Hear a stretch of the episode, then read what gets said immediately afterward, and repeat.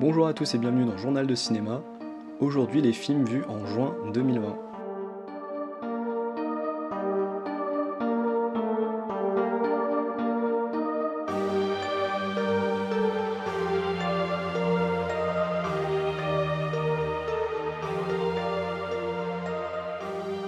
Les carnets, c'est donc le format où je reviens sur les films que j'ai vus pendant le mois passé et dont je n'ai pas pu parler dans un épisode entier du podcast. Et ce mois-ci fut assez chargé, du coup je pense qu'il y a pas mal de films dont je ne vais pas parler et que je vais évoquer dans un thread sur Twitter où je parle très très très rapidement de ces films-là parce que eh ben, j'ai pas grand-chose à en dire ou j'ai pas l'inspiration nécessaire pour vous en parler de manière précise et intéressante. Et j'essaye quand même, mais pas toujours, de vous parler de films qui m'ont plutôt plu et que je vous recommande, évidemment sans spoiler. Et le premier film de cette liste, c'est Manhattan Murder Mystery ou Meurtre mystérieux à Manhattan de Woody Allen, sorti en 1993. Un film policier comique, un peu dans la veine de ce que Woody Allen a pu proposer dans un film comme Crime et délit. Et l'histoire ici, c'est celle d'un couple, Carol et Larry, qui rencontrent leur voisin un soir et finalement, le lendemain de la rencontre, la voisine décède et Carol Lipton, incarnée par Diane Keaton, va suspecter son mari d'être responsable de sa mort aux grandes dames de Larry Lipton, son mari, qui n'est autre que Woody Allen. J'ai déjà précédemment parlé de Woody Allen dans le podcast parce que j'ai vu en fait quasi la moitié de son imposante filmographie. C'est un réalisateur que j'apprécie plutôt, même si je le place peut-être un peu en dessous de ce que certains euh, disent de lui. Et ce meurtre mystérieux à Manhattan, c'est considéré comme un de ses films les plus réussis des années 90, qui n'est clairement pas sa meilleure période, on va dire, en termes de créativité et de fast. Et pourtant, donc, celui-là est plutôt réussi.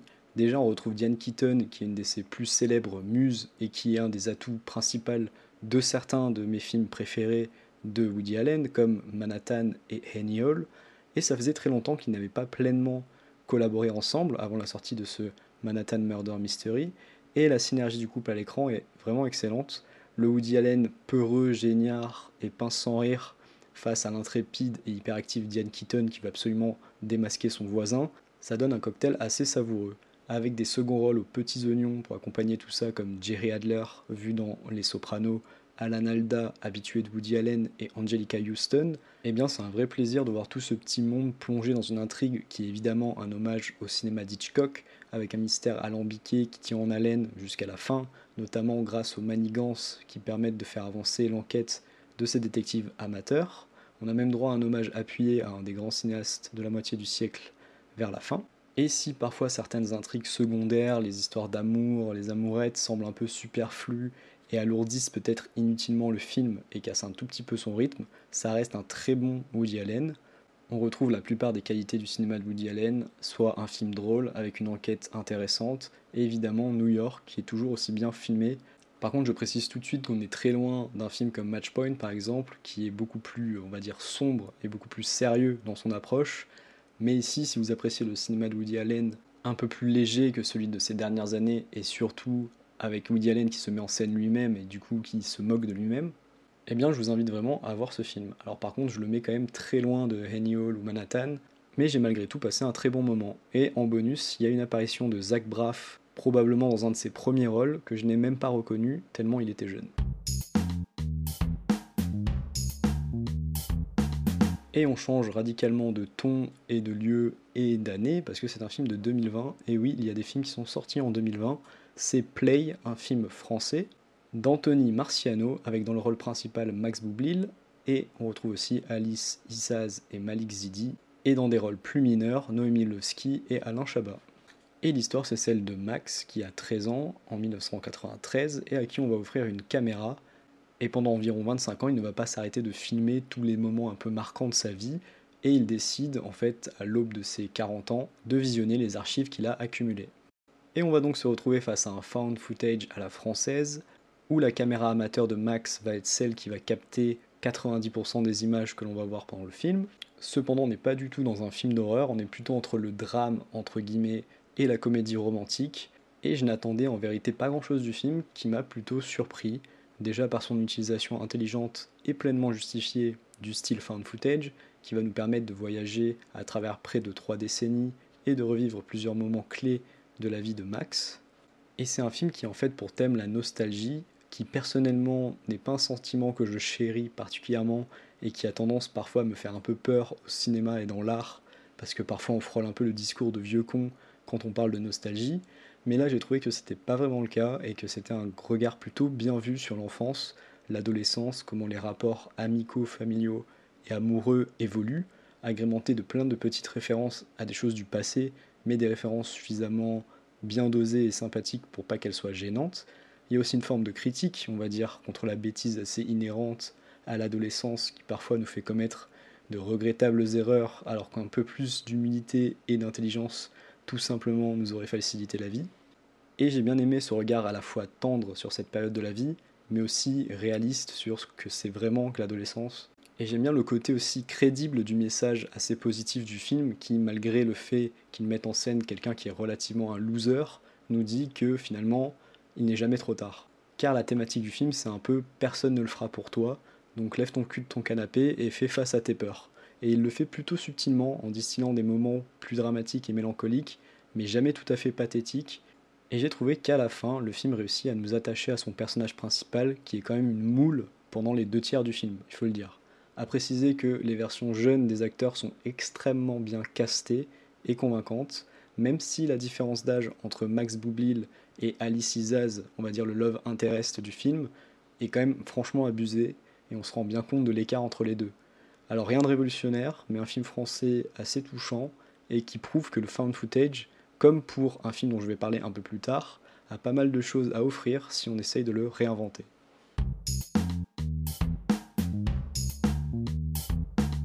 Et en fait j'ai dit un peu plus tard, mais je vais vous parler de ce film immédiatement, c'est Ne coupez pas, un film japonais de Shinichiro Ueda, un film qui nous raconte l'histoire d'un tournage de film de zombies qui petit à petit tourne mal, mais le film réserve pas mal de surprises, donc il vaut mieux ne pas les éventer.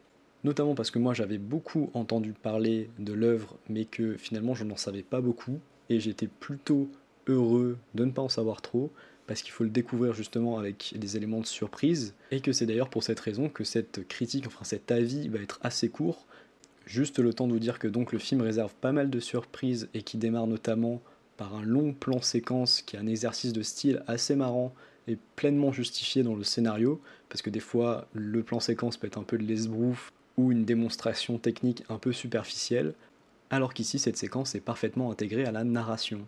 D'autant que si vous avez peur des zombies ou du gore, ne vous inquiétez pas, le film vaut plus pour son côté décalé que pour sa violence, qui est finalement très légère. Et petite révélation de mon côté pour l'acteur qui campe le réalisateur, qui joue vraiment extrêmement bien, qui tient presque le film à lui tout seul.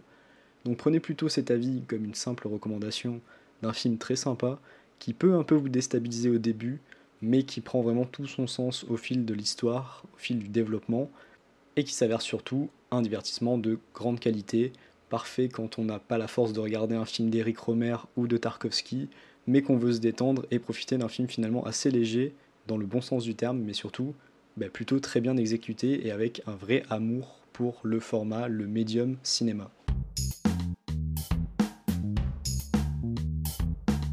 Et on continue avec le cinéma japonais pour vous parler d'un film qui avait attisé ma curiosité parce que j'en avais entendu des retours assez dithyrambiques et qui bien malheureusement aura été une immense déception. Ce film c'est Godzilla Résurgence ou Shin Gojira en japonais, sorti en 2016, un film de Hideaki Anno et Shinji Higuchi les créateurs de la série Evangelion. Et l'histoire, vous ne devinerez jamais, c'est Godzilla qui, suite à une catastrophe naturelle, sort des eaux pour commencer à tout casser, alors que le gouvernement japonais est lui complètement dépassé par la situation et fait absolument n'importe quoi pendant près de deux heures. Et j'ai été très dessus parce que moi, les films avec des gros lézards géants qui cassent tout, eh ben, j'ai tendance à avoir de la tolérance pour ça. J'aime bien les films à grand spectacle quand ils sont sympathiquement exécutés. Mais justement, le problème de ce Godzilla Résurgence, enfin, le problème que moi je lui ai trouvé, c'est justement son côté anti-spectaculaire. C'est-à-dire que c'est un film qui fait un parallèle avec la catastrophe de Fukushima et l'inefficacité du gouvernement japonais à gérer cette crise correctement. Et c'est là où la catastrophe arrive, c'est-à-dire que le film va beaucoup appuyer sur ce côté-là et va nous enchaîner les scènes de réunion avec des hommes politiques et des scientifiques qui dissertent de Godzilla sur un ton extrêmement sérieux, alors que de l'autre côté, le Godzilla, lui, il a été fait avec des effets numériques ou des effets plastiques, je sais pas trop d'ailleurs comment il a été fait, mais qui sentent quand même bon l'économie de moyens et le côté rétro, un appui vraiment sur ce côté artisanal des vieux films Godzilla. Et ce décalage entre un Godzilla un peu en mousse et des scientifiques qui en parlent de manière très sérieuse, mais vraiment c'est très laborieux la manière dont ces réunions sont tenues, sont menées, et eh bien ça a eu résultat de m'assommer littéralement pendant ces deux heures. Et j'ai trouvé ça d'autant plus dommage que apparemment les fans de films de kaiju eiga, comme on dit en japonais, eh bien avaient l'air comblés. Donc je pense que c'est sans doute un film qui plaira aux fans du genre et aux japonais qui adorent Godzilla. Il a eu d'ailleurs un énorme succès dans sa patrie d'origine, mais pour un cinéphile, on va dire lambda entre guillemets, je pense vraiment que la vision va être très compliquée et vraiment j'en suis le premier déçu. J'aurais adoré m'amuser à regarder ce film, mais ça a été vraiment à la limite du calvaire. Et j'espère que cet avis ne me vaudra pas trop de messages d'insultes de la part des fans qui ont l'air d'être vraiment à fond derrière le film.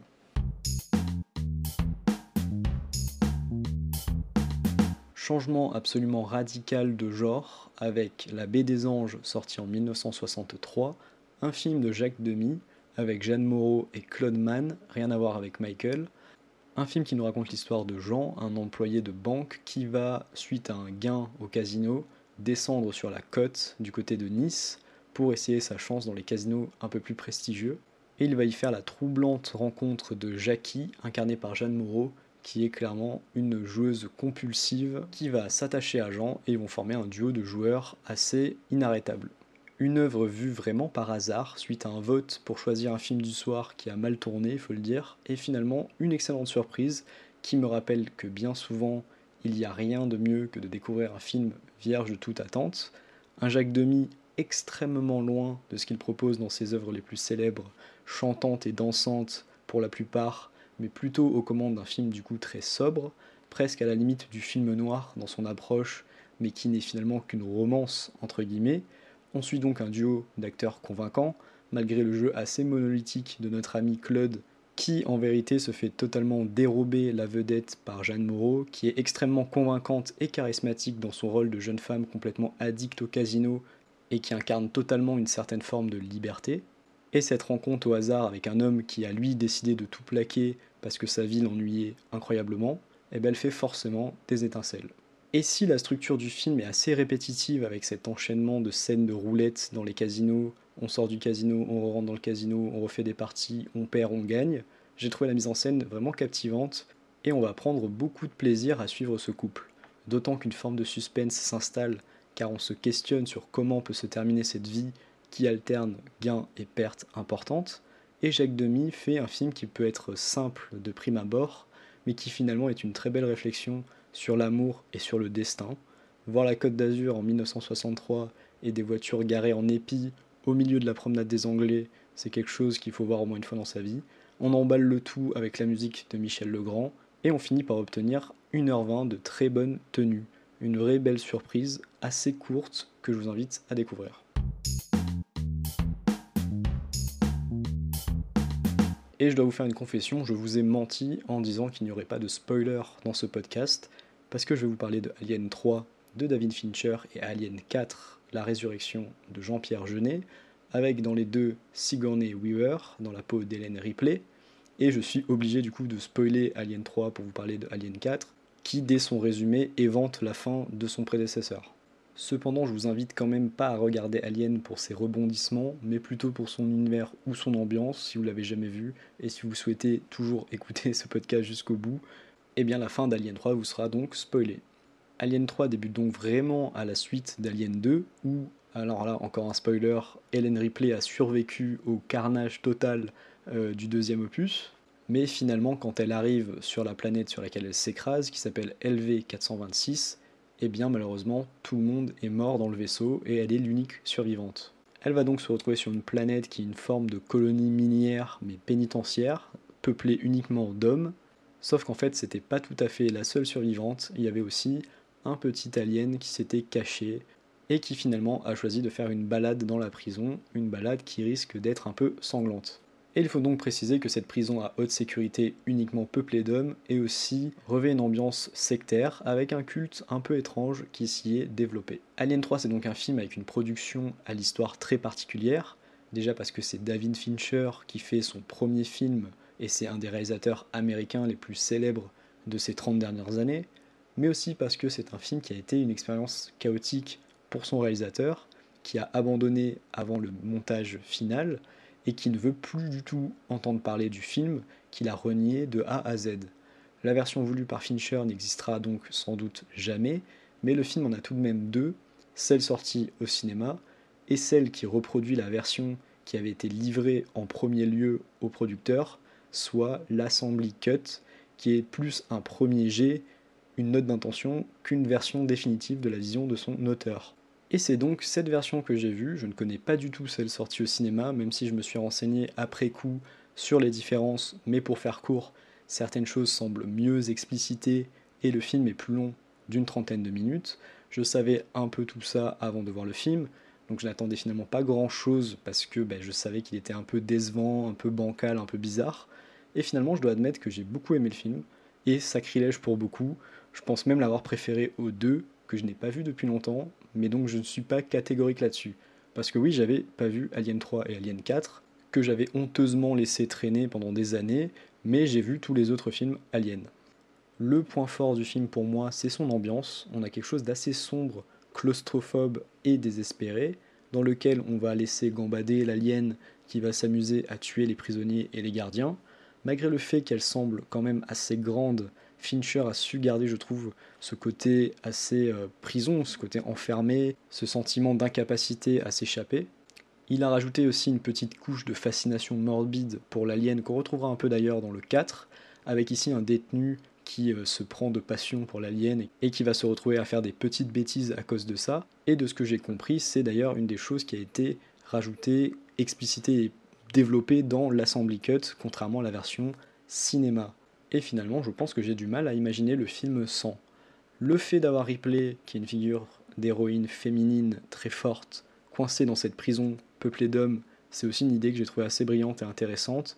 On la sent jamais vraiment vulnérable, même si certains détenus vont vraiment l'emmerder, elle est quand même cette figure forte qui va leur tenir tête et qui va finir par les mener, être la meneuse du mouvement contre l'alien. Et finalement, j'ai pas grand chose à en dire de plus. Ça se voit que Fincher avait vraiment à cœur de faire un bon film alien, c'est bien mis en scène. La séquence finale où euh, l'histoire des portes avec l'alien qui euh, gambade et qu'on essaye de bloquer, c'est plutôt pas mal. Et on a même droit à un sacrifice final qui aurait pu, je pense, relancer totalement la franchise. Mais le défaut que je trouve à Alien 3, c'est que le film semble un peu inutile, c'est-à-dire dans l'univers Alien, on n'apprend vraiment rien de plus, il n'y a pas grand-chose qui s'y passe de si intéressant, c'est vraiment un film d'ambiance qui se passe dans l'univers Alien, et on pourrait presque voir ça comme un épisode d'une série, une œuvre indépendante du reste de la saga, comme va l'être finalement sa suite, et c'est d'ailleurs peut-être ça qui va lancer le concept de film où en fait on n'en a plus grand chose à faire de l'univers alien, on va juste reprendre l'alien, le mettre dans des situations, et puis euh, basta quoi. L'univers, les origines de l'alien, etc., finalement c'est relégué complètement au second plan, et il y aura souvent des redites. Et donc à la fin d'Alien 3, Ripley meurt parce qu'elle a un alien dans le bide et que eh ben, faut le tuer. Et donc elle va se suicider pour éliminer la menace qu'elle porte. Comment fait-on pour faire une suite avec Sigourney Weaver s'il n'y a plus de personnage d'Hélène Ripley? Eh bien on la ressuscite évidemment. C'est pour ça que Alien 4 s'appelle Résurrection, parce que Hélène Ripley est clonée plus ou moins pour redonner vie à un alien et faire plein d'expériences. Et du coup c'est sur un vaisseau que ça se passe des centaines d'années après, on retrouve Hélène Ripley, mais dans une version euh, modifiée d'Hélène Ripley, c'est-à-dire que ce n'est pas la même Hélène Ripley, elle a le même physique, mais elle est un peu augmentée et elle a un comportement, on va dire, on va qualifier de bizarre. Donc dans celui-ci, on retrouve dans un vaisseau, et cette fois, Hélène Ripley va être accompagnée de Dominique Pinon, Ron Perlman et Winona Ryder pour essayer de se défaire de l'alien. Et c'est un film qui m'embête beaucoup parce que je lui reconnais quand même pas mal de qualités, notamment cette espèce de lâcher prise de l'univers alien. On se dit vas-y on ressuscite Ripley, c'est plus vraiment la même Ripley, on peut la tuer, la ressusciter comme on veut, on s'en fout. Et du coup presque le scénario ne devient plus qu'un prétexte en fait à l'exercice de style de son réalisateur. Et justement la patte Jean-Pierre Jeunet on la retrouve bien, Mais ce que j'ai beaucoup moins aimé dans ce film, c'est qu'en fait, il est beaucoup trop bourrin.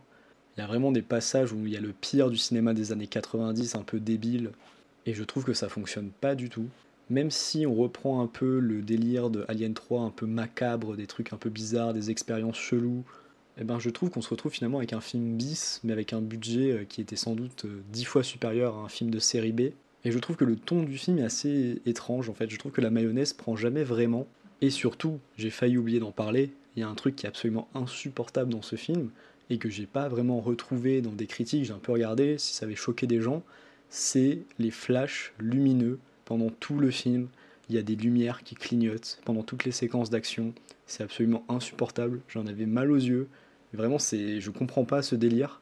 Il y a des scènes vraiment où la lumière va clignoter en permanence jusqu'à vraiment aveugler le spectateur. Alors peut-être que c'est que moi qui suis euh, sensible à ça, et j'étais vraiment à deux doigts de fermer les yeux jusqu'à la fin du film, tellement j'en pouvais plus de ces lumières en permanence qui franchement gâchent les séquences, je trouve. Parce qu'honnêtement, si les lens flares de J.J. Abrams vous dérangent, alors là, c'est même pas la peine de regarder Alien 4. Et donc tout ça fait de Alien 4 finalement le film de la saga Alien que j'aime le moins avec Alien Covenant. Mais d'un autre côté, ça m'a clairement donné envie de revoir Alien, le huitième passager, le premier, qui est un de mes films de science-fiction favoris, où l'on retrouve ce super acteur qui nous a quittés récemment, et le mot de la fin sera pour lui, Ian Holm, repose en paix. C'était tout pour cet épisode de Journal de cinéma, c'est carnet de juin 2020, numéro 9. J'espère que ça vous a plu, je vous remercie de m'avoir écouté. Vous pouvez vous abonner au podcast sur toutes les plateformes d'écoute que vous voulez. Normalement, le podcast est partout. Apple Podcast, Spotify, Deezer, Podcast Addict. Et pour les infos, ce sera sur Twitter, at Journal de Cinéma.